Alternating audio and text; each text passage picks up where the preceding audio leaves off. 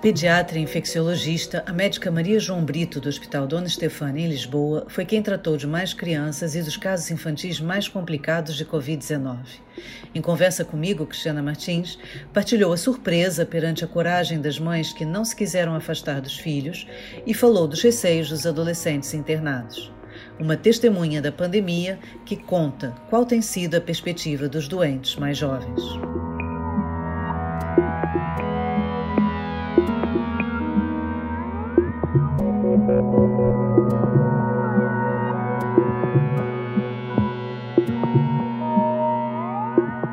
Como é que as coisas começaram? Ou seja, lembra do seu primeiro doente, em que contexto é que foi, quando é que foi e quem era? Porque naquela altura vocês ainda conheciam muito pouco da, da doença, não é? Portanto, o confronto com o primeiro doente, como é que foi? Bom, Uh, eu acho que o início, uh, se, o início mesmo, o início uh, ocorreu no dia 24 de janeiro. Eu lembro-me que foi dia 24 de janeiro porque eu estava num congresso de infecciologia do centro hospitalar, uh, de infecciologia de adultos, mas eu estava presente e recebi uma chamada da Direção-Geral de Saúde para me deslocar lá mais o meu colega do Correio Cabral. Uh, ele não foi, que ele estava a, a moderar a, a reunião uh, e eu fui à Direção-Geral de Saúde e a doutora Graça Freitas disse na altura a mim e ao colega do Porto, e à colega do Porto que lá estava, portanto, vocês a partir de agora são ativados como hospitais de referência para o novo coronavírus, ainda nem havia o nome de Covid-19, e portanto vocês ativem os vossos planos de contingência. Isto foi uma sexta-feira e eu lembro-me que de pensar de mim mesma mas qual plano de contingência? Hoje é dia 24 de janeiro e eu não tenho nenhum plano de contingência para, para o novo coronavírus. Portanto, vim para casa, avisei os meus superiores dentro do, do meu hospital e do meu centro hospitalar e passei o meu primeiro fim de semana a fazer o plano de contingência para, para o coronavírus. Bom, e, e, este eu acho foi mesmo o, o início. Depois as coisas. Desculpe, então, Pedro, mas era um plano de contingência feito também muito no vazio, porque em 24 de janeiro estávamos na China, estávamos de olhos postos na China ainda, nem na Itália estávamos de olhos postos, né? Portanto, o que, que, o que que se concebia para parte justamente das crianças, que ainda era um mistério maior do que o dos adultos, como é que se concebia um plano de contingência? O que é que fez? Por onde é que se agarrou? Bom, o plano de contingência, no fundo, significa que se eu sou um hospital de referência, eu tenho que receber todas as crianças infectadas por este uh, coronavírus. E, portanto, eu tenho que me preparar a minha unidade e uh, dar também uma, uma articulação com o resto de todo o hospital, que é um hospital pediátrico de nível 3, portanto, tem doentes crónicos e tem doentes graves, para que tudo pudesse funcionar a partir da altura em que a Direção-Geral de Saúde nos ativou. Então, isso é um trabalho que Uh, não vem do zero. Porquê? Nós, no Hospital Dona Estefânia, a unidade de infecciologia tem sido, ao longo dos tempos, relativamente às doenças emergentes, um hospital de referência a nível nacional. Portanto, nós temos trabalho feito em relação à nossa organização. Aqui era necessário uh, adaptar à nova realidade deste vírus, do qual se diz que, como disse bem, que se conhecia muito pouco. Eu devo lhe dizer que nesta altura nós na unidade uh, dormíamos muito pouco, porque apesar de não ter doentes, uh, estávamos permanentemente uh, online a tentar ler tudo o que pudesse estar publicado, não só relativamente à pediatria, mas relativamente a este vírus, para nos podermos preparar da melhor maneira. E devo dizer até com alguma graça que uh, eu já estive na China, não sei se já esteve, na China as pessoas não falam inglês, na China as pessoas não têm comunicação com o exterior, não há Gmail, uh, portanto não há Google, é, é, um país muito fechado em termos de passar informação. E portanto eu entrei uh, várias vezes no site da, da Sociedade de Pediatria da, da China onde tudo está publicado em chinês e fazia copy-pastes de tudo aquilo, eh, dos caracteres e tentava traduzir no Google uh, Translator a ver se tinha uma ideia do que é que estava lá a acontecer, nomeadamente com, com a pediatria. Portanto, a primeira fase foi uma fase de muita preparação, muito intensa, porque apesar de estar longe e estar na China, como sabe, numa fase inicial as pessoas circulavam e, portanto, nós tínhamos uma preocupação em relação uh, a nós na zona de Lisboa, é que estávamos num ano de comemoração de, do novo ano da China e havia muitos portugueses que residiam cá que tinham saído. E, portanto, a vinda deles poderia ocorrer a qualquer altura e poderíamos receber pessoas infectadas. Portanto, no fundo, foi uma corrida contra o tempo o facto de nós nos, nos prepararmos para receber estes doentes. E eu acho que este foi mesmo o início, foi um início de grande preparação e depois começou a haver o início de receber os primeiras suspeitas. E, portanto, as primeiras suspeitas eram doentes uh, que vinham da Ásia ou que de algum modo tinham tido uh, algum link. Uh, foi uma fase, agora vendo retrospectivamente, um pouco estranha, porque ao contrário do que se passa agora, havia uh, uma percentagem significativa de doentes que não falavam inglês, e lá está, e só falava chinês. Uh, e convosco a Dona Estefânia.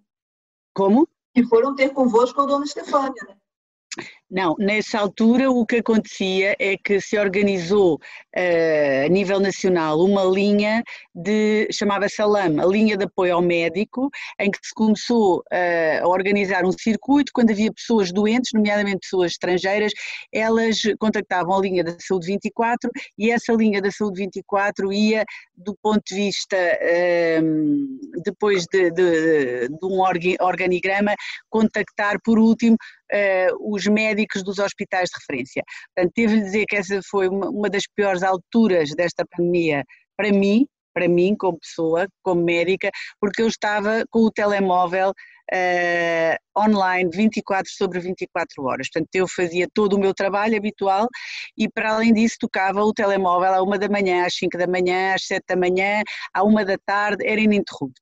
Isto acontecia comigo e com o Hospital Correio Cabral e com o Hospital de São João. Portanto, era muitíssimo violento, foi uma das piores alturas da nossa vida, porque era uma autêntica privação de sono. E nós tínhamos que validar, digamos assim, em último caso, os casos ou não, de modo que quando os validávamos, uh, ativávamos o sistema que os doentes então eram referenciados, os pediátricos, à, à unidade de infecciologia da Estefânia. Portanto, foi, foi um, um, início um pouco estranho, um pouco bizarro, extremamente cansativo. Desculpe interromper, e numa altura em que o país não fazia ainda ideia do esforço que vocês já estavam a fazer, ou seja, já tinham feito esforço de preparação, da leitura, do estudo, Sim. já estavam a entrar em ação através do telefone, os hospitais de referência, e o país ainda andava despreocupado a pensar que isso não era muito Sim, mas uh, nessa altura também não havia nenhum motivo para, se alarmar as pessoas, porque realmente aquilo que estava a acontecer é que a, a, pandemia estava nessa altura contida na China e em algumas zonas da Ásia. Portanto, o que acontecia realmente é que nós podíamos receber esses doentes. Agora, toda esta fase de preparação e que no fundo tem a ver uh, com uma fase, quando vem um novo vírus, uh, há, é, é, muito fácil falar hoje em dia que podíamos ter feito assim, podíamos ter feito de outra maneira, que afinal o vírus não era assim ou que o vírus não era assado. O que se passa é que um vírus novo é um desconhecimento para nós. Nós não sabemos o que é que lá vem, não sabemos uh, nada. E, portanto, numa fase inicial, com este vírus ou com qualquer outro vírus, uh, o que acontece é que há sempre um desconhecimento, há sempre um receio e nós vamos pecar por excesso e vamos sempre tomar medidas excessivas, provavelmente, e vendo hoje retrospectivamente, do que podia ter sido feito. Isto não é inédito, isto aconteceu, por exemplo, com a gripe A, com a gripe do, do vírus pandémico da gripe A, em que numa fase inicial e perante o desconhecimento, as pessoas também se equipavam. Eu lembro-me de ver as primeiras crianças na Estefânia, em 2009, completamente com, com, com EPIs, uh, que hoje sabemos que são completamente desnecessários, mas isso é perfeitamente normal faça um agente novo que é, que é desconhecido. Portanto, há, há, o receio, há o medo que nós ainda não sabemos bem o que é que vai acontecer e não temos muita informação, porque realmente isto desta situação ter ocorrido na China, num país tão fechado, onde toda a informação é sempre filtrada e nós não temos realmente muita informação do que se passa, completamente diferente do que, por exemplo, se tivesse iniciado nos Estados Unidos, onde eles publicam tudo e nós temos imensa informação, eh, fez com que as pessoas tivessem que tomar medidas que hoje, vendo retrospectivamente, a gente diz, ah, se calhar foram excessivas. Eh, eu acho que nós atuamos bem nesta altura e, é realmente aquilo que acontece sempre que há um vírus novo e que acontece uma situação destas nova. E quando, e quando apareceu efetivamente a primeira criança, o adolescente, Dona Estefânia, ali corporizado, porque para um infecciologista isso é um bocado como as Olimpíadas, né? Uma pandemia dessas não precisava ser uma coisa assim tão grave quanto a que nós estamos a viver, realmente um motivo de desafio profissional, de excitação. Portanto, quando viu o primeiro doente, como é que foi? Que situação foi? Quem era? Bom, uh, eu devo dizer, as primeiras suspeitas foram boas, serviram de treino. Uh, nós temos uma equipa na unidade de infecciologia uh, forte e apoiámos-nos muito, mesmo nos primeiros suspeitos. Eu lembro-me que entravam suspeitos às duas, às três da manhã e eu ia lá mesmo porque achava que era bom nós nos treinarmos e darmos algum apoio uns aos outros. Quando surgiu o primeiro doente, um, foi uma doente que não era de Lisboa, era uma doente do Algarve e simultaneamente ela apareceu com outra doente que era ali da zona da Amadora. Elas tinham uma coisa em comum e que nós verificámos depois que acontecia sempre na pediatria, tinham sido infectadas por um adulto. Portanto, esta situação de, de, do Covid-19 em pediatria é diferente de outros vírus, como o vírus da gripe. Há quem diga muito, ah, isto é uma gripe. Isto não é uma gripe, isto é um vírus diferente e mesmo a forma de transmissão faz de uma forma diferente. Portanto, em ambos os casos eram duas adolescentes, elas tinham sido infectadas uh, por uma professora e uh, naquela altura nós não sabíamos que as crianças eram positivas, portanto atuámos tal e qual como com todos os suspeitos. Uh, e depois houve realmente duas que entraram com intervalo mais ou menos duas horas no dia 7 de março de 2020, uh, eram duas adolescentes, uma estava uh, bem, do ponto de vista clínico, não nos mostrava preocupação, outra doente era uma doente eh, que eh, tinha uma doença crónica, já diagnosticada e já conhecida, e, portanto, eh, essa demonstrou-nos realmente preocupação. E foi a primeira vez em que utilizámos, por exemplo, um medicamento que nós chamamos off-label, um medicamento experimental. E, e foi realmente todo um processo que depois veio a consolidar ao longo do tempo, mas tem uma, uma diferença em relação à, à idade adulta. Nós permitimos sempre que houvesse um acompanhante uh, com o doente de Covid. E, e essa foi, se me falar, por exemplo, em aspectos positivos e aspectos negativos, vou dizer, uns aspectos positivos e que me tocou profundamente, uh, não só como médica, mas como pessoa, foi que a maior parte das mães não estava infectada a maior parte das mães eram uh, pessoas negativas e não tinham infecção do vírus. E foi-lhes dito: olha, as regras são estas, portanto, nós incentivamos o acompanhamento uh, das crianças ou dos adolescentes, porque incentivamos, uh, mas ehm, mas não pode sair da unidade. Portanto, vai ter que permanecer como que internada com, com o seu filho. Portanto, permanece aqui, toma, faz a sua higiene aqui, come aqui, toma o seu café uh, e, portanto, o risco de se infectar é real, percebe? Vai ficar com uma, confinada com uma pessoa que está infectada. E essa foi uma das partes boas, por exemplo, que a mim me tocou muito, é que uh, em todos estes doentes que nós tivemos, nós tivemos quase uh, eh, 230 doentes até ao dia de hoje, apenas uma mãe recusou ficar com o filho com medo de se infectar, apenas uma.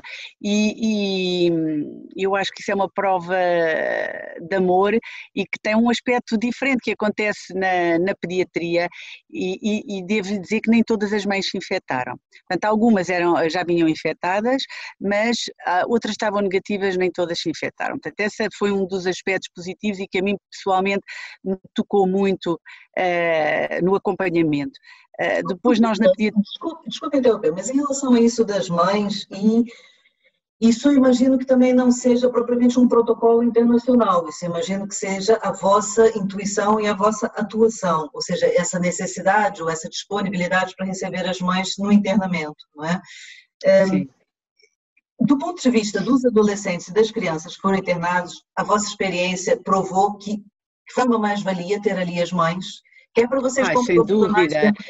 Sim, olha, eu vou lhe dizer, nós na Estefânia somos um pouco, eu não digo que nós somos irreverentes, porque nós sempre uh, temos uh, estado em, em sintonia com as normas que são que são dadas e das orientações, e tem que ser assim, as pessoas têm que obedecer eh, realmente a normas e orientações, mas em alguns aspectos nós tentámos circular um pouco as normas e vou-lhe dizer, logo de início, por exemplo, havia uma situação em que qualquer doente suspeito tinha que ser transportado, por exemplo, pelo INEM para a unidade de infecciologia.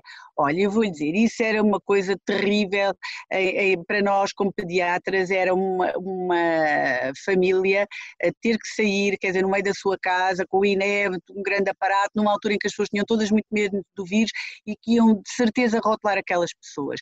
E, portanto, nós rapidamente pedimos autorização à, à Direção-Geral de Saúde e começámos a mandar vir as nossas eh, crianças ou as nossas suspeitas em viatura própria. Portanto, montámos um sistema em que eles davam-nos a matrícula, davam-nos a cor do carro, a hora em que chegavam, marcávamos a hora deles eh, virem para não coincidirem todos ao mesmo tempo e permitimos que as pessoas calmamente viessem nas suas viaturas, eh, o que também retirava bastante ansiedade. Depois, é verdade que numa doença destas, eh, em princípio, se eu vou juntar uma pessoa que está negativa com outra que está positiva, mesmo ela sendo a mãe, eu corro o risco dessa outra pessoa se infectar. E, portanto, isso foi uma. Portanto, isso foi uma, uma opção que nós demos aos pais, não era obrigatório. Claro que nós incentivámos, porque uh, eu devo dizer, uh, as pessoas pensam muito nas crianças pequeninas e no apoio que a mãe dá à criança pequenina, mas eu, depois de tudo isto que eu vi, eu penso que o acompanhamento da mãe até o adolescente talvez tenha tido uma mais-valia. As crianças pequenas, às vezes, quando nos viam todos com aqueles EPIs, uh, eles brincavam e tudo, e alguns sorriam, uh, mesmo estando doentes, porque eles uh, talvez achassem que era uma brincadeira. Os adolescentes, pelo contrário, não, eles ficavam extremamente ansiosos, intimidados e amedrontados. e, e eles não nos viam, eles veem-nos apenas os olhos. E, e, isso, imagino, dois enfermeiros, mais um médico, junto a um adolescente, em que ele não vê as pessoas, ele está doente, ele sente-se doente e ainda vê todo aquele, uh, pronto, estardalhaço à volta e aquela falta de, de, empatia que nós temos com o doente porque não conseguimos comunicar da melhor forma, era muito era um pouco assustador para os adolescentes e, portanto, eu acho que foi uma mais-valia para todos, uma mãe ou um pai poderem cuidar do seu filho e esta permissão que nós demos, eu acho que foi encarada até com um grande alívio por parte dos pais, não terem que ser separados dos seus filhos. Uh, e eu acho que correu bem. Claro que tivemos algumas mães que se infectaram, eu vou dizer, essa é uma verdade, e tivemos sempre em ligação com os meus colegas do Corri Cabral, porque nós, como estamos em, digamos, em rede dentro do hospital, nós fazíamos radiografias aos pais, fazíamos os testes, fazíamos os exames, e se alguma mãe, por acaso, medíamos o oxigênio, portanto, no fundo, também vigiávamos um pouco o acompanhante. E se houvesse algum fator de agravamento, nós tínhamos em rede o Hospital Corri Cabral que nos podia receber estes pais. Portanto, isto foram algumas uh, medidas que nós tomamos e que são um pouco diferentes da idade adulta, mas que eu penso que eram necessárias. Uh, tenho bastante Essas, preocupação. Nessas mães que, que, vieram a se infectar, nenhuma chegou a desenvolver um, um quadro grave, que precisou ir para cuidados intensivos, nem nada disso. Não, não, não. O que aconteceu numa pequena minoria, mas aconteceu-nos, uh, foi algo. Houve duas ou três mães que se sentiram extremamente confinadas. Elas sentiam falta de ar, de estar ali dentro, de não poderem sair daquele quarto, de não poderem sair até ao último dia, quando criança, elas só tinham alta quando a criança tivesse alta. E algumas uh, desenvolveram ansiedade, mesmo as que não se tornaram positivas e nesses casos nós tivemos apoio da psiquiatria de ligação, pedimos, era feita, portanto, uma consulta por telefone, digamos assim, com estas mães, algumas foram medicadas por causa da ansiedade, mas apesar de tudo nenhuma quis ir embora, portanto nós dissemos sempre, quando quiser pode sair, uh, e nenhuma quis abandonar o, o seu filho. Elas uh, usavam portanto, equipamentos de proteção individual junto das crianças ou não? Ou as mães ficavam... As mães poderiam usar, mas no fundo não era prático, elas rapidamente abandonavam e sentiam-se muito mais mais à vontade, porque a própria criança precisa de ver a mãe. Os nossos, eh, os nossos equipamentos de proteção individual são extremamente restritivos em relação ao contacto, portanto, nós ficamos apenas com os olhos a ver. Era uma das coisas que nos incomodava muito também. Os, eh, na nossa unidade, os quartos têm vidros espelhados e, eh, e, vai mudando ao longo do dia. E houve uma altura em que, quando nós saíamos e depois nos desequipávamos, depois vinhamos cá fora uh, dizer adeus, comunicar, para que eles nos pudessem ver as nossas caras, porque é, é, em relação à pediatria, é muito difícil nós não termos este contacto com, com o nosso doente. Um, vocês nunca tiveram falta de equipamento individual, de proteção individual? Eh, nós, na unidade, na minha unidade, nunca tivemos essa situação. Porquê? Porque, como eu lhe disse ao princípio, nós éramos uma das unidades que estava preparada já, por exemplo, para receber, tivemos o último alerta do EBLA em agosto de 2019.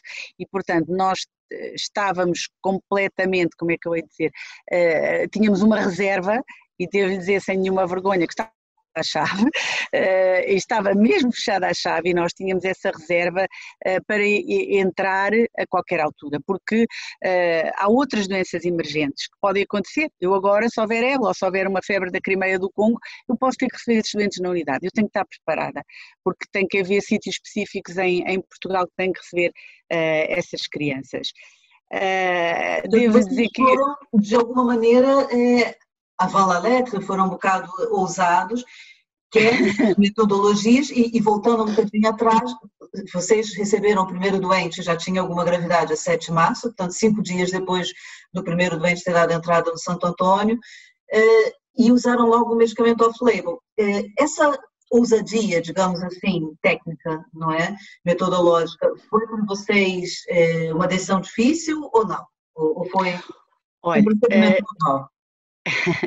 Nunca houve decisões individuais, nós somos uma equipa e tudo era muito discutido entre nós.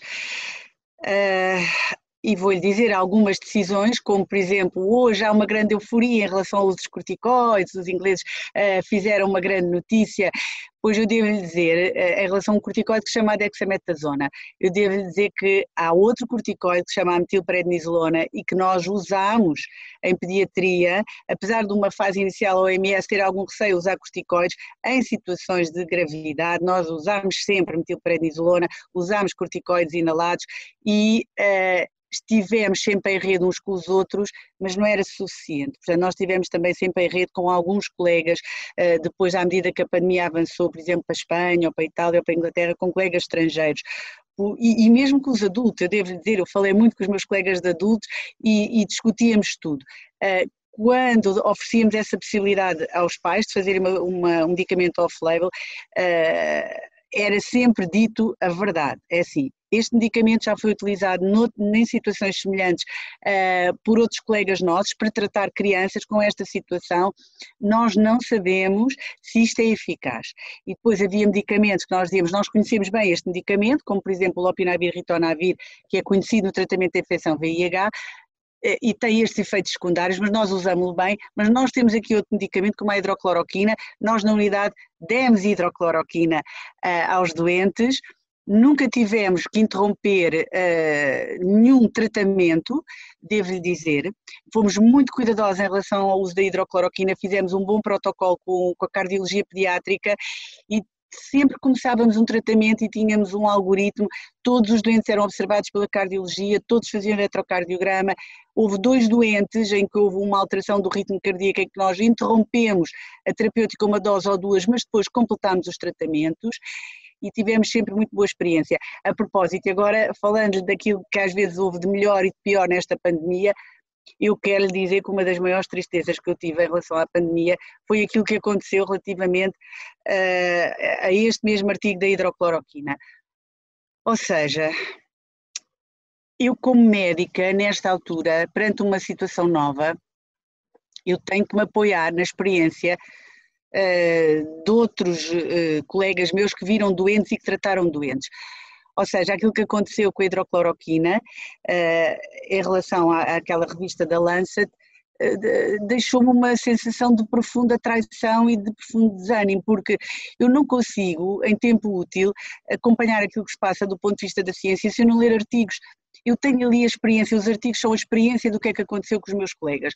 Ora, publicar um artigo que é uma aldrabice, um artigo que foi mal feito, que o editor uh, deixou passar, que os revisores deixaram passar e que, no fundo, Uh, interromperam-se os, os, ensaios clínicos em relação ao medicamento, que eu ainda lhe digo ainda não sei se é bom ou mau, mas o que é um facto é que se fez uma situação que me deixou profundamente triste. Então, o estado da arte e da ciência tem que ser livre de todas as pressões de fora. Tem que ser puramente científico para que nos possam ajudar a tratar os doentes da melhor maneira. E, portanto, para mim, uh, foi uma tristeza ver um artigo publicado numa revista de alto renome, como a Lancet, com uh, um estudo completamente falso, não é? E depois isto foi. Sentiu-se um bocado sem chão. Quer dizer, estava à espera de um estudo para poder até fundamentar as suas opções clínicas e de repente sentiu-se sem chão. Quer dizer, eh, essas referências não são honestas e, portanto, eu se calhar fico aqui um bocado mais sozinha nas minhas decisões, não é? Pois, o que acontece é que é assim, quando nós começámos a dar hidrocloroquina, nós na pediatria, tanto como os meus colegas dos adultos, o que acontecia é que nós nos baseávamos em experiências e que uh, em experiências de colegas nossos que já tinham dado um medicamento em que tudo tinha corrido bem do ponto de vista de não haver efeitos secundários graves. Uh, a OMS iniciou um ensaio clínico com hidrocloroquina e a determinada altura há um artigo que vem dizer que a hidrocloroquina pode matar os doentes uh, e, e, todas as pessoas ficam assustadas, afinal eu já usei, uh, uh, quer dizer, eu não estou a pôr em causa se o medicamento realmente é um bom anti-inflamatório ou não. Ainda estão a decorrer, nesta altura, os estudos da OMS, os ensaios clínicos foram retomados. E ainda estão a decorrer estes ensaios e vão ser terminados e nós vamos ter que saber se realmente esse medicamento tem um bom efeito anti-inflamatório ou não. Estou a falar é de haver uma informação do ponto de vista científico que indica aos clínicos que interrompam imediatamente esse, essa terapêutica e depois isso não corresponder à verdade. Portanto, este é um exemplo da hidrocloroquina como, como outro, em que realmente às vezes nas pandemias depois existem fenómenos fora da ciência e que interferem na evolução do conhecimento científico e que não deveriam existir.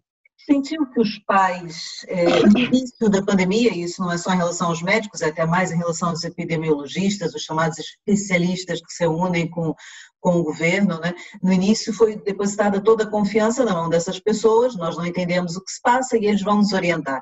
Nós vivemos nesse momento uma fase diferente, em que chegamos, sobretudo aqui na região de Lisboa, a um momento em que as explicações não são muito claras, em que os especialistas são um bocado postos em causa sentiu na relação com os pais? Porque vocês passam por uma situação ainda diferente dos doentes adultos, é que temos o, o intermediário pais, não é? Sentiu nos pais uma falta de confiança ou eles se entregaram sempre ao longo desses três meses os filhos nas vossas mãos com confiança? Olha, eu acho que eh, dois aspectos em relação a essa questão. Em relação à confiança, eu acho que foi fantástico uh, o relacionamento que nós podemos ter uns com os outros.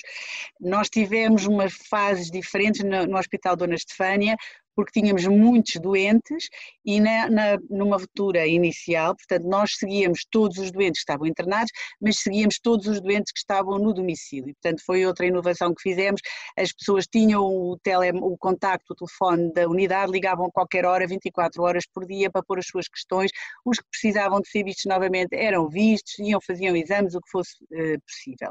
A partir da altura em que os números começaram a aumentar, nós, eh, para além do apoio que tínhamos nesta altura com o Hospital Dona Estefânia e com o colega de saúde pública, que nos dava também um grande apoio em relação às evicções sociais e às quarentenas, começámos aos poucos também a fazer uma ligação aos médicos de medicina geral e familiar.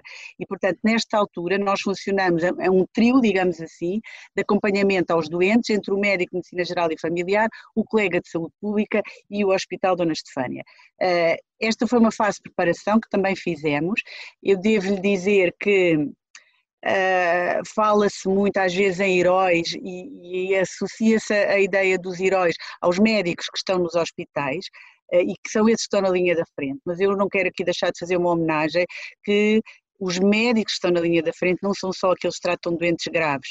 Os colegas de saúde pública, desde o início, eh, são incansáveis, eh, eles entraram em força em todo o lado, eles são um dos grandes heróis desta pandemia no, termo, no facto de não se ter conseguido uma disseminação tão grande numa fase inicial e agora os médicos de medicina geral e familiar têm-nos também dado um apoio importantíssimo em relação ao acompanhamento das crianças. Isto faz com que as pessoas eh, tenham, sintam confiança, porque estão em casa, têm um telefone onde podem ligar por um lado, por outro lado recebem chamadas do seu médico de, de medicina geral e familiar em relação ao acompanhamento.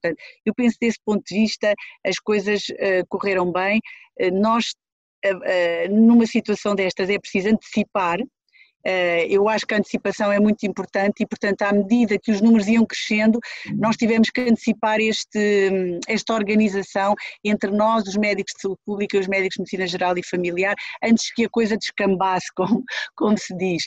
Eh, e esta antecipação foi feita previamente e eu acho que correu bem nesta altura em que estamos a ter muitos casos, a situação está, está do ponto de vista da pediatria eh, a, a correr bem.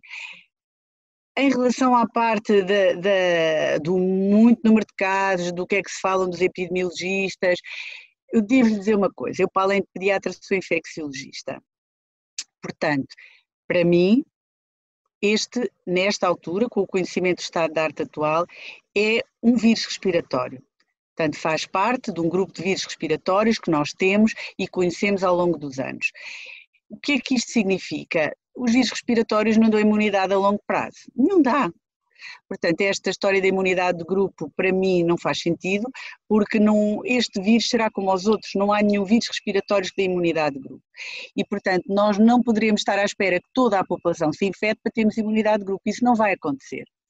Este vírus, tal e qual como os outros, ficará a viver connosco e aquilo que nós temos que saber é, primeiro, temos que mudar atitudes em relação a não nos infectarmos, se o vírus continuar com este tipo de virulência que tem até aqui, e isso foi feito com outros vírus que não eram vírus respiratórios, como por exemplo, como bem sabe, o vírus do HIV. Portanto, foi um vírus que também veio e também uh, teve, fez com que as pessoas mudassem de atitude, não é? Uh, este é um ponto. Segundo ponto é, o vírus vai adaptar-se a nós, vai tornar-se um vírus semelhante aos outros vírus respiratórios e nós daqui a dois, três anos Uh, vamos ter um contacto com este vírus como temos com outros vírus respiratórios que conhecemos. Uh, isso poderá acontecer. Nesta altura, para mim, mais importante do que pensar nas imunidades de grupo, na qual eu não acredito, é realmente nós termos um bom antiviral, tal e qual como temos, por exemplo, o oseltamivir para o vírus da gripe, ou poder haver uh, a ter uma vacina. Portanto, estes processos não são imediatos, mas relativamente a vírus respiratórios que podem dar complicações em termos de morbilidade e mortalidade, é isso que se procura.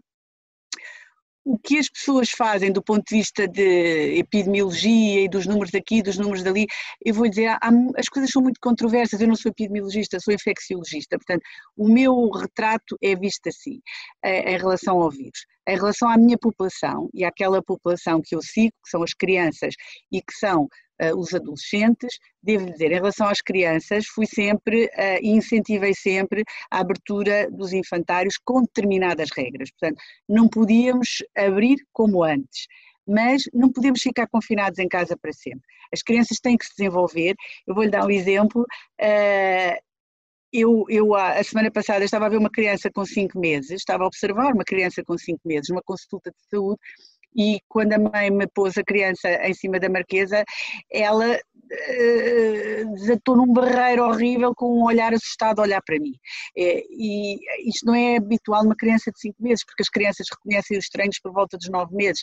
E a mãe disse-me, doutora, nós não saímos de casa desde que é isto do Covid, ela não viu mais ninguém a não ser eu e o pai, ela hoje está a vê-la assim.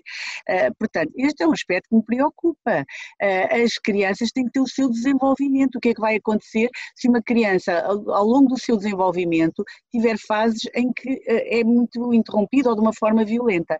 O outro grupo, que é o grupo dos jovens, em que têm sido entre aspas, acusados de poderem estar a ser responsáveis por estes números em Lisboa, eh, eu devo lhe dizer que os jovens nos últimos anos tiveram um problema também em relação ao seu desenvolvimento habitual, que foi a introdução de meios de, de comunicação virtual. Portanto, no meu tempo não havia internet, não havia dispositivos eletrónicos. Eu estava com os meus amigos, com os meus namorados, com as pessoas que me eram próximas, eh, com a minha família, do ponto de vista presencial. Isso mudou muito ao longo dos últimos tempos e antes do, do Covid, a introdução dos dispositivos eletrónicos. E de alguma forma, estes dispositivos eletrónicos que são de alguma forma antissociais, porque por mesmo, mesmo que eles se mantenham nas redes e que estejam sempre online uns com os outros, eles não estão juntos. E, e, o estar junto, e o, e o tocar, e o olhar, e, e, todo esse contacto é muito importante na fase da adolescência e depois do, da juventude.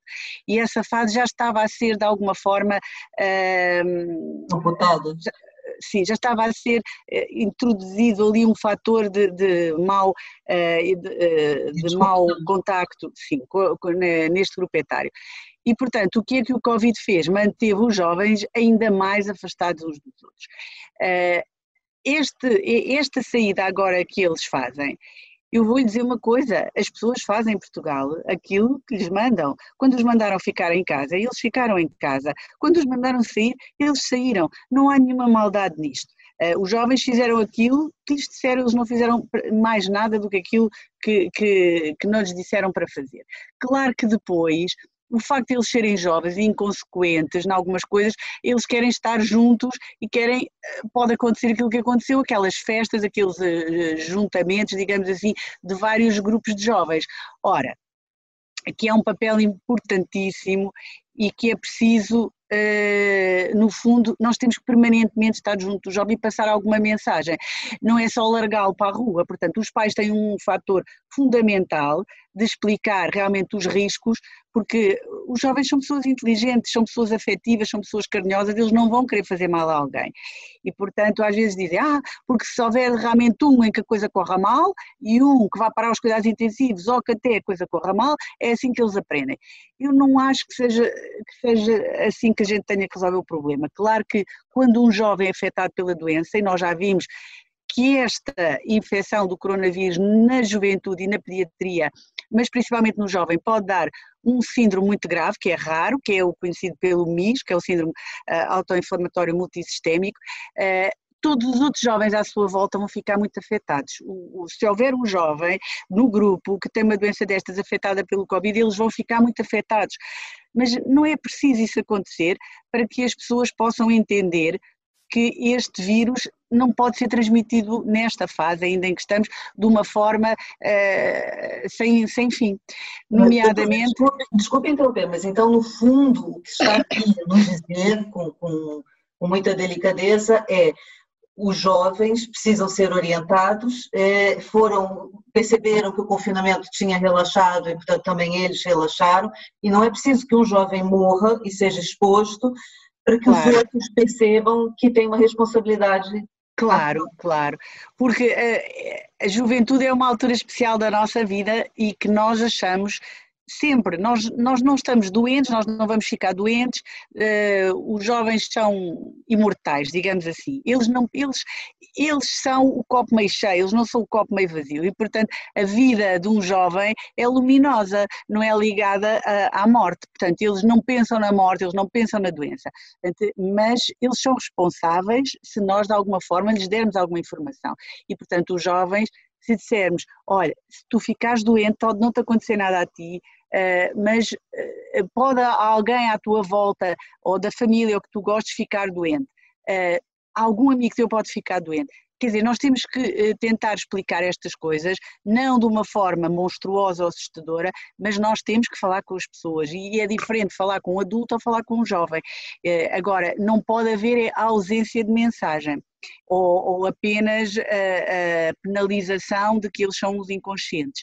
É verdade que é uma altura diferente da nossa vida, mas não é por causa disso que as pessoas não, não nos ouvem. Desses 230 doentes que já passaram por aí por vocês, passaram mais crianças pequenas até os 10 anos ou mais próximos da adolescência?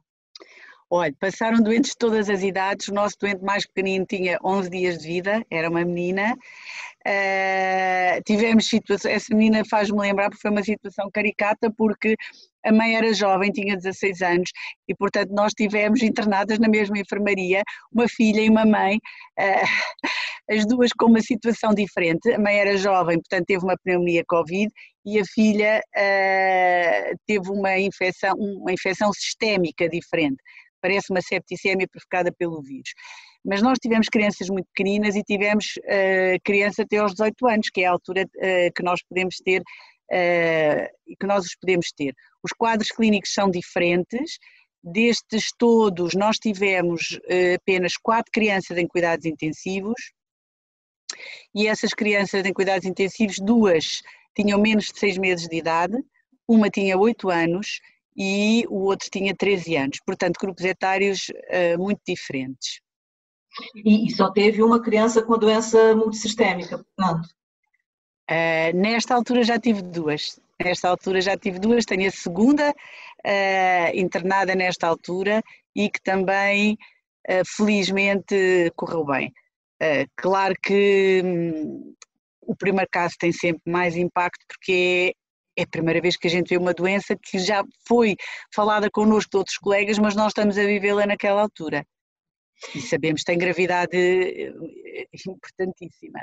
Se tivessem perdido um dos vossos doentes, eh, teria mudado a vossa forma de atuação? Ou seja, até agora não morreu em Portugal nenhuma criança nem nenhum adolescente. Se tivesse. Não, nós já tivemos um óbito no Hospital Dona Estefânia. Eh, nós tivemos um menino que faleceu com dois anos, eh, mas era um doente que estava em cuidados paliativos. Portanto, esse doente estava em cuidados paliativos há mais de um ano Uh, era um doente com uma doença de base muito grave, ele não tinha nenhum contacto com o mundo exterior e precisava de um ventilador para respirar. Portanto, uma situação muito débil, digamos assim, que poderia ter acontecido em qualquer altura. Uh, pronto, é uma, é, foi uma, mas é diferente essa situação que me está a dizer, uma criança saudável e que de repente eh, Exatamente, isto pode acontecer. Devido unicamente a Covid, morresse. Sim. Isso teria mudado, uh, quer o vosso estado de espírito, quer a forma de atuação ou não? Eu acho que isso muda sempre, porque eu vou lhe dizer, a gripe que as pessoas não ligam nenhuma, todos os anos eu tenho gripe grave, internada na unidade, e já nos morreram doentes com gripe, pediátricos, e portanto o impacto de qualquer criança que nos morre ou qualquer adolescente para o médico é devastador, porque no fundo é, é, é, eu sei que nós não podemos dizer isto, nós não fracassamos porque nós fazemos tudo pelos nossos doentes, mas para nós, nós não conseguimos salvar aquele doente e portanto é, é, é devastador para o médico sempre, qualquer que seja a doença a perda do doente. E teria sido devastador para a sociedade também, ou não? Sim, mas eu acho que, uh, quer dizer, todos os, todos os dias falecem pessoas no mundo com, com múltiplas uh, situações, com neoplasias, com doenças crónicas, com outras infecções por vírus, por bactérias, por bactérias multiresistentes. acontece. Nesta altura, toda a comunicação social, todo o mundo está muito centralizado no, no Covid. Mas o mundo não é só Covid. Nós temos outras situações que acontecem todos os dias e que também podem levar à morte mas parece que há um medo maior de morrer de Covid que morrer de cancro, morrer de um AVC. Parece que a sociedade criou um tabu à volta da morte do Covid, né? Eu acho que nesta altura a comunicação social tem um grande impacto uh, sobre uh, as pessoas e claro que se todos os dias as pessoas são bombardeadas por notícias Covid, eu devo dizer uma coisa, quando tinha os meus internados no início, eles têm televisão dentro do quarto e nós tentamos sempre humanizar o mais possível eh, os quartos e era assustador. Eu às vezes estava cá fora a vê-los, eles e, os, e as mães a olharem 24 sobre 24 horas, saíam notícias sobre morte nos Covid, tudo corria mal no Covid e eles, coitados, ali internados com Covid, percebe? Eu às tantas disse à enfermeira-chefe, nós temos que mudar isto, vamos pôr canal Panda, vamos pôr outras, outras coisas, para, porque eu não quero mais eles ver, coitados, estas desgraceiras, quando eles têm essa doença. Uh, percebe? Vocês chegaram a, a, ter uma situação de, de pré-ruptura como as que nós vimos em Itália e Espanha, ou nunca isso na parte infantil e de adolescente chegou a acontecer? Não, nós tivemos muitos doentes, tivemos que fechar um piso no hospital e eh, o piso da cirurgia e, portanto, nós tivemos que subir, ficámos com dois pisos com doentes infectados. Portanto, nós, como eu lhe disse, temos recebido todos os doentes, recebíamos todos os doentes e houve uma altura em que uh, tivemos que, que, abrir uma outra ala. Aliás, eu devo dizer, a unidade de infecciologia é uma unidade de Covid, foi uma unidade de Covid até a semana passada, nesta altura uh, ela ela já está dividida em duas aulas, eu já abrimos a, a, a unidade de infecciologia para receber doentes de infecciologia e mantivemos a, os doentes de Covid. Mas todo o hospital. Isto gerou uh, grandes modificações, portanto, os serviços de urgência tiveram que se modificar. Temos dois, duas urgências, a urgência dos respiratórios e a não respiratórios. Todos os colegas da urgência passaram também por um período, porque nos respiratórios eles têm que se equipar, muitas horas também equipados, e tudo isto gerou uma modificação, porque é um hospital de nível 3, tem muitos doentes crónicos. Ora, nós temos que continuar a seguir os nossos doentes com infecção VIH, com epilepsia, com diabetes, com, com todas as outras doenças que precisam dos médicos e que não têm Covid.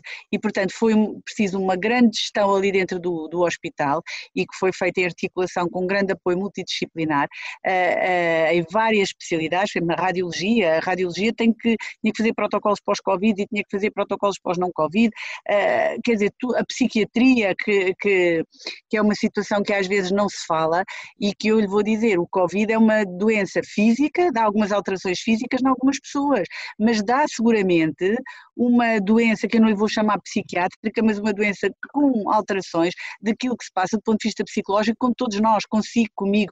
Eh, tudo isto foi uma brutalidade e uma violência, mesmo estes confinamentos, para nós em termos psicológicos. Não, um... dizer, doutora, por exemplo, que as sequelas que tem visto, do ponto de vista psicológico, são até mais graves do que as sequelas respiratórias, cardíacas, está a sentir isso?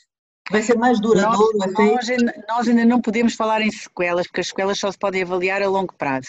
Mas aquilo que eu sinto é que em todos nós uh, existe uma alteração total da nossa vida, que talvez daqui a dois, três anos, como eu lhe digo, isto tudo uh, vá se esbater e possa, possamos vir a ter uma vida diferente, e eu acho que nós vamos ter porque não ter uma vida eh, semelhante à que nós tínhamos. Agora, eh, eu, por exemplo, a semana passada estava a fazer uma consulta a uma adolescente, ela marcou consulta comigo. No fundo, ela marcou consulta ela queria saber como é que havia de lidar relativamente ao Covid com os amigos, com a escola, com o namorado, uma série de questões. No fundo, ela queria que eu que, no fundo, que eu lhe tivesse a, a, explicar um pouco de como é que ela havia de viver, como ela me disse, como é que eu vou viver esta minha vida, nova vida, normal, de uma maneira normal. Uh, é verdade. É, como é que ela pode estar. fica diferente do ponto de vista psicológico, é isso? Sim, as pessoas, não só os infectados ficam diferentes, os não infectados também ficam diferentes, porque nós temos um grupo depois que não quer sair de casa, que está aterrorizado, não quer, não quer de maneira nenhuma sair, e temos outro grupo que finge que nada está a acontecer. E, mas tudo isto são, são efeitos, eh, os psiquiatras vão ter bastante trabalho com esta doença, não só nos que foram infectados pelo Covid, mas nos que também não foram infectados e que sofreram toda a pressão uh, do que acontece, não é? Eu estou a falar apenas, na, eh, sem ser na idade adulta, nas crianças e, na, uh, e nos adolescentes mas na idade adulta eu penso que isto também se coloca, porque eh, é duro para nós, houve muitas pessoas que se separaram das famílias, muitas pessoas que não se tocam. Ora, isto é este comportamento antissocial eh, que a, que a pandemia nos obrigou a, a fazer, é, eu acho que é muito, é, é muito duro e pode precisar agora ainda aqui de algum oleamento a longo prazo. Voltando naquele ponto que, que, que falou mais atrás, da, da, questão de agora estarem a culpar muitos jovens e que esse surto que está acontecendo em Lisboa é porque os jovens vão para as festas e não são responsáveis, do ponto de vista da ocupação do hospital, notou um acréscimo de população mais nova a ser internada e a ser infectada? Vocês têm mais pessoas agora do que tiveram em abril, por exemplo? Nós agora o que temos essencialmente é nós estamos a receber doentes infectados de hospitais onde servem áreas onde os números estão mais elevados, nomeadamente a área de, de, da Amadora, a área de Sintra, a área de Louros, eh, estamos a receber eh, mais doentes agora dessa zona. Mas lá está, a pediatria, felizmente, e talvez por isso nós tenhamos mais facilidade em nos ter organizado, e antecipado, e eu continuo a dizer, é sempre necessário antecipar e conhecer as pessoas que estão no terreno, por isso nós fizemos uma grande ligação com os delegados de saúde e com os médicos de medicina geral e familiar, um, o número de casos é sempre muito menor. Nós seguimos com muita atenção o que se passa nos adultos, porque nós sabemos que se os adultos aumentarem muito, muito, muito, muito, passado duas, três semanas, lá está, os adultos infectam as crianças, nós poderemos ter o número de casos uh, maior. Agora, uh, nesta altura, uh, estamos a conseguir gerir a situação. Vocês receberam as crianças que foram infectadas na festa de Jodhashiri? Nós tivemos 19 crianças infectadas no Algarve naquela festa. Vieram para vocês ou não? Não, não vieram, mas nós só recebemos crianças que têm critérios de gravidade. Portanto, todas as outras crianças são tratadas e devem ser tratadas nas suas casas, no domicílio. Nós recebemos só aquela pontinha do iceberg, que são aqueles que realmente precisam de cuidados eh, muito diferenciados dentro do hospital, mas que existem, porque, eh, como eu lhe digo, por exemplo, agora tivemos o nosso segundo caso de síndrome multissistémico inflamatório e que é realmente uma situação eh, muito grave, mas que é uma situação rara. Nós falamos muito dos doentes, mas é muito importante falar dos médicos, dos enfermeiros, dos assistentes operacionais. Passados três meses, como é que vocês estão agora? Começaram a não dormir em janeiro, portanto, como é que estão agora? Sim, olha, eu vou lhe dizer,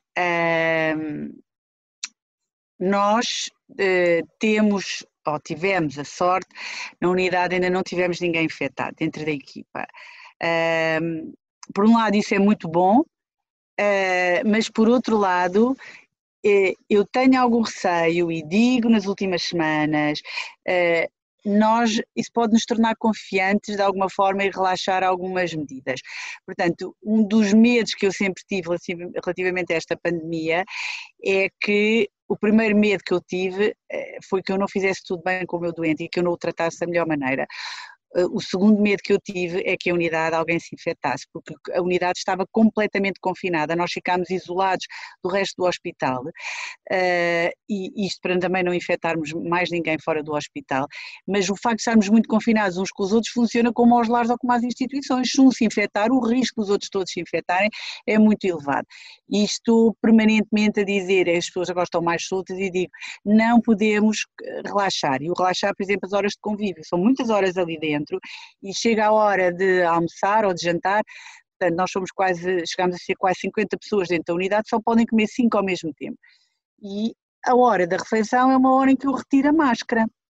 E, e, portanto é a hora em que eu realmente corro ali algum risco. Portanto, posso ter todos os riscos dentro, todos os riscos podem ser uh, diminuídos dentro da unidade, no tratamento, as pessoas cumprem todas as, as medidas, mesmo nas áreas limpas, nós andamos sempre de máscara lá dentro, Uh, agora, a hora da refeição, mesmo breve que ela seja, é uma hora em que a pessoa tira a máscara. Eu estou sempre a causar alguma pressão na minha equipa e digo, atenção, que agora é que nós nos podemos infectar. Estamos confiantes porque ainda nunca nos infectamos, mas este é um período que nós agora é que não podemos relaxar. É as pessoas estão muito cansadas, as pessoas estão muito. Vai ser feito esse verão? Como é que vocês não vão tirar férias? A doutora já tirou férias? Como é que isso está acontecendo? Não, ninguém ainda tirou férias, nós estamos cansados e eu, é uma das uh, minhas prioridades, é que realmente que as pessoas na unidade tirem férias, porque nós precisamos de estar fora daquela unidade, precisamos estar fora do Covid, precisamos estar com o pensamento no outro lado, as pessoas têm que se restabelecer, porque nós vamos ter que encarar o inverno, que seguramente é sempre uma altura mais dura, mesmo sem Covid, o inverno é sempre uma altura dura em termos de pediatria por causa dos vírus respiratórios, pela gripe e por outros vírus que circulam e que podem causar doença importante na criança e no adolescente, mas este ano vamos ter o Covid a, a, a apoiar a festa. Portanto, uh, vai ser uma altura dura, não temos, nenhum de nós tem dúvidas disso, mas as pessoas não são uh, super-homens, as pessoas têm que descansar. E como eu lhe disse, é assim, por exemplo, aquela altura em que eu tive de apoio à, de, à linha de apoio ao médico, 24 sobre 24 horas, houve uma altura em que a pessoa está completamente em privação de sono e em privação de, de, de, descanso e de tudo e que pensa que não aguenta mais. E eu nem sei como é que muitas coisas eu aguentei. Eu vou dizer, eu tenho 56 anos, eu há muito tempo que eu não fazia urgências durante a noite. Portanto, a partir de março eu entrei na unidade igual aos meus colegas, eu fiz urgências de 24, de 48 horas, 48 horas de urgência de 15 em 15 dias, igual aos meus colegas. Ou vai-me dizer como é que isso é possível? Não sei, porque as pessoas numa altura destas, por isso é que as pessoas têm que se preparar e treinar. Na altura em que é preciso avançar, as pessoas avançam e nunca houve queixas da nossa parte de que nós uh, faltássemos ou que nós não tivéssemos cumprido com, com, o nosso dever. Nós estivemos sempre presentes e demos o nosso melhor e damos o nosso melhor. Mas é importante agora que as pessoas tenham alguma pausa uh, e que as pessoas possam respirar. Eu devo dizer, eu, por exemplo, eu nos primeiros tempos eu saía da, da urgência, mesmo de inverno, uh, muito tempo com aquela, com aquela máscara e com, com a dificuldade que, que é estar permanentemente de máscara. E eu saía de manhã às 10 da manhã, nós trocamos a urgência às 9 e eu às 10 da manhã chegava e ia para o guincho, não estava ninguém, estava uma ventania, um inverno, mas eu tinha necessidade de respirar, uh, portanto são alguns dos aspectos que às vezes as pessoas um, são omissos e não sabem porque não é só estar de urgência, é as condições em que nós estamos de urgência, as horas, o trabalho, uh, tudo isso é cansativo. E nós, Alguma vez uh, prendeu a respiração perto de um doente seu? Para não respirar com medo de respirar o ar que ele está a exalar? Não. Não, eu vou lhe dizer, houve um dia, nós uh, usamos viseira e usamos um tipo de máscara que não é aquela máscara que se vê habitualmente uh, quando as pessoas andam na rua, são umas máscaras uh, com uma maior proteção. mas as crianças são imprevisíveis. portanto, o risco dos profissionais se infectarem com crianças é mais elevado. Primeiro, as crianças não querem estar longe de nós. E se acharem graça, e quando nós estamos a falar e a criar empatia com elas, para as observar, para elas não chorarem, para nós conseguirmos ver todas as coisas bem, a primeira coisa que elas querem fazer é agarrar-se a nós. Uh, ora, é muito difícil repudiar uma criança, não é? Portanto, uh, é impossível mesmo. Uh, isto por um lado. Por outro lado, um adulto se vai tossir, vai ter o cuidado, se calhar, de se proteger uh, em relação à tosse. Nas crianças isso é imprevisível e, portanto, houve alturas em que eu levei uh, com jactos de tosse e de espirros em cima do meu EPI uh, e que pensei de mim para mim que, apesar de eu estar protegida, será que eu me vou infectar? Uh, isso aconteceu, sim. Acho que acontece com todos nós. Um, ehm, mesmo no vestir e no despir, nós fizemos inúmeras vezes o vestir e o despir e mesmo assim mantemos a regra de nós temos que nos vestir dois a dois, nós temos que nos despir com o outro sempre supervisionar, nós não podemos relaxar para não nos, para não nos infectarmos. Mas, mas sim, é verdade que algumas vezes eu pensei, bem, hoje foi o dia que eu me infectei. Tocou num ponto também muito importante, que é uma especificidade da pediatria, até agora vocês apanhavam a pontinha do iceberg, no inverno a situação, e sobretudo se voltarem às aulas, não é? Sobretudo eh, nesse caso a situação pode se inverter, ou seja, vocês também são menos profissionais, são menos hospitais de referência, eh, vocês correm o risco de, de ter um inverno realmente bastante difícil e estão já a se preparar para isso? Sim, eu vou lhe dizer, quando foi a gripe pandémica do H1N1, isto aconteceu. Nós pensámos como é que nós vamos passar, porque isto surgiu no, no, no, verão, e nós pensámos como é que nós vamos passar o inverno aqui com a gripe pandémica e com todos os outros vírus que habitualmente circulam. Isto vai ser um inferno, temos que eh, nos organizar dentro do hospital. Eh, e claro que eh, a palavra antecipação está sempre em cima da mesa, e portanto foi feito um plano e nesta altura nós temos na nossa estrutura uma antecipação que temos que dividir o hospital por pisos e por vírus respiratórios diferentes. Portanto, não pode estar tudo junto, eh, porque senão acontece uma coisa que se chama infecção nosocomial, começa a passar vírus e outras infecções de doentes para doentes. O doente entra com uma coisa e depois às tantas apanha outra, e isso tem que ser evitado ao máximo. Nesta situação pode acontecer aquilo que aconteceu com outros vírus uh, pandémicos, é que quando há um vírus pandémico muito importante, os outros vírus não circulam tanto. Devo-lhe dizer que nós, quando começámos a receber os primeiros doentes, ainda estávamos mesmo no final da gripe, ainda tivemos doentes com gripe e Covid em simultâneo, mas estávamos mesmo no final da gripe, isso para nós foi um alívio, permitiu-nos organizar as coisas de maneira diferente mas que eu estou em crer que as crianças que fazem muitas co-infecções virais possam vir a ter neste inverno não só o vírus da gripe, o vírus do, do SARS-CoV-2 e outros, e outros vírus que às vezes podem dar eh, gravidade na criança. Portanto, está preocupada com o inverno? Mesmo com toda a antecipação que já esteve a ser feita, está preocupada?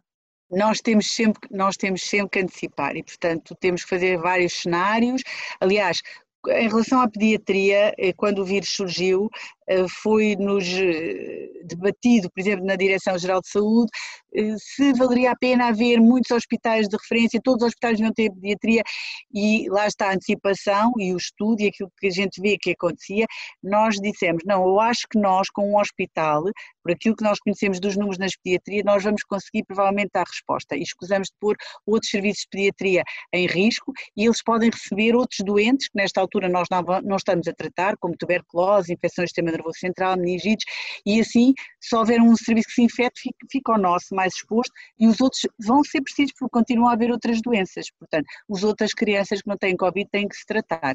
Portanto, isso foi feito com antecipação. Agora, em relação a esta situação, temos que repensar, ver os números, mais uma vez olhar para aquilo que aconteceu no estrangeiro. Já há já alguma experiência e principalmente nesta altura a, a, olhar para os números e o que está a acontecer com o hemisfério sul. Porquê? O vírus da gripe começa no nosso verão no hemisfério sul, ou seja, a Austrália vai ser um país em que nós vamos estar muito centralizados, que é um país que eh, mostra muito aquilo que se passa e que vai começar agora o seu inverno, portanto o mês de julho o mês de agosto são meses em que a gripe vai entrar. E nós vamos ver como é que eles vão lidar, o que é que vai acontecer com gripe e com Covid em simultâneo, portanto eles vão levar a primeira pancada. Nós quando o vírus da gripe vier para o hemisfério norte, nós teríamos uma ideia daquilo que aconteceu no hemisfério sul.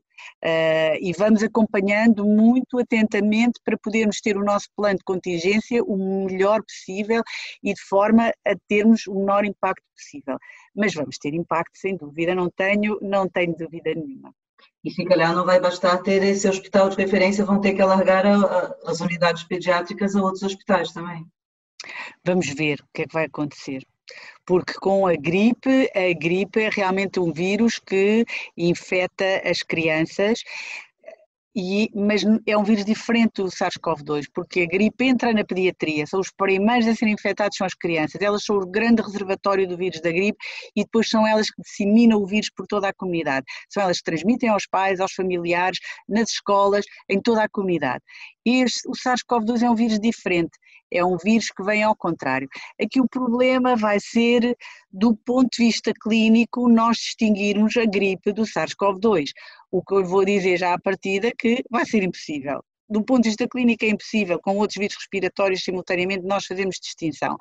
Portanto, vamos ter que pensar aqui em estratégias, calhar em testes rápidos que nos possam ajudar numa fase inicial a separar uns dos outros. Uh, essas estratégias estão a ser pensadas já, mesmo na Direção-Geral de Saúde, uh, e têm que ser pensadas agora, porque têm que ser pensadas e programadas para nós podermos antecipar o embate depois do, do inverno com tantas dúvidas, vai conseguir tirar férias agora? Já tem programado? já tenho. Mês de julho, já toda a minha unidade já uh, programámos as férias, portanto vamos fazer as férias de forma sequencial, não poderemos ir todos de férias, não é? Uh, férias cá, mantendo o contacto uns com os outros, nós sabemos que, se for preciso, quem está de férias pode vir ajudar se tivermos um problema grave, todos vêm ajudar, mas eu estou a incentivar 200% as férias, porque as pessoas têm que tirar férias e penso mesmo que têm que tirar férias, uh, não ver notícias nesta altura, nada, tem que desligar da cabeça, tem que passar algum tempo com a sua família, ler livros, uh, fazer outras coisas que não sejam o Covid porque a nossa sanidade mental é fundamental, mas fundamental para que a gente possa uh, seguir em frente e depois ter o embate agora que vem, que virá a seguir. Vai conseguir cumprir os seus conselhos? Vai seguir as suas próprias orientações? Olha, eu vou lhe dizer, por experiência própria, aquilo que acontece todos os anos quando eu tiro férias é que na minha primeira semana de férias eu não desligo. Uh, eu sei como é. Portanto, eu estou de férias, mas a minha cabeça ainda não desligou. Portanto, não é possível, e eu disse a toda a gente, toda a gente tem que tirar duas, duas semanas de férias. pelo menos, porque a primeira semana não vai dar para desligar, principalmente porque o embate foi muito grande, foi muito violento e interferiu muito não só na nossa vida profissional, mas nas nossas vidas eh, familiares. Portanto, eh, muito forte e é preciso eh, tudo voltar um pouco a atenuar para que a gente possa voltar depois em força novamente. Eu só queria fazer uma última pergunta que vem na sequência dessa, dessa sua referência, que, que também não é muito falada, que é o pessoal de saúde, os profissionais de saúde, como disse, tem família, não é? E, portanto, e na pediatria muitas também são mulheres, e, portanto, muitas são mães. É, e, e, isso cria também aqui um problema do ponto de vista estratégico, de gestão de pessoal, sobretudo quando vier aí o inverno, porque muitas de vocês vão ter crianças que também vão ficar doentes, não é? Isso é um fator que, que é tido em conta, quer dizer, que, que desconcentra, como é que, como é que lidam com isso? Sim, isso acontece, isso acontece sempre, não é? E, pode, e vai continuar a acontecer. Agora, uh, não fica habitualmente toda a gente baixa ao mesmo tempo para dar assistência à família. Portanto, por isso as equipas não são, eh, como é que eu dizer, não são à conta. Eh, temos alguma folga e deste ponto de vista eh, nós esperamos sempre que nos possam disponibilizar mais pessoas, porque a equipa a minha equipa foi uma equipa, por exemplo, que trabalhou muito uh, numa fase inicial, que é a fase do grande entusiasmo, portanto, e mesmo toda a equipa do hospital, mesmo os que não estavam diretamente ligados com, com, o Covid, houve um grande entusiasmo, as pessoas estavam muito fortes nessa altura, mas isso não dura para sempre. Há um cansaço físico e psicológico uh, e que, portanto, ao longo do, dos meses, todo este desgaste que, que nos aconteceu aos profissionais de saúde uh, não é eterno nós precisamos de nos renovar. Claro que nós somos profissionais de saúde, nós sabemos que esta é a nossa função e, e temos que nos preparar. Mas este embate, por exemplo, foi muito violento e nós sabemos que a guerra ainda não acabou. Vai haver um segundo, eh, uma segunda fase mais violenta, que vai ser o inverno, se entretanto não uh, houver aqui surpresas no meio. Uh, e do ponto de vista familiar, com certeza que, que também foi duro. Agora, eh, eu penso que foi duro também com muitas famílias, porque eu devo lhe dizer, as pessoas mesmo que estavam em teletrabalho e que estavam em casa com, a, com as crianças e com a escola, eh, toda a dinâmica da vida familiar eh, também se modificou muito e, e, é difícil ter em casa crianças e adolescentes que querem sair e que as pessoas não podem sair, mais a pressão do teletrabalho. Eu penso que isto nos afetou a todos afetou-nos a todos, do ponto de vista geral. E por isso nós precisamos todos também ter as nossas pausas e nos recuperarmos para, para ver como é que vamos entrar no inverno.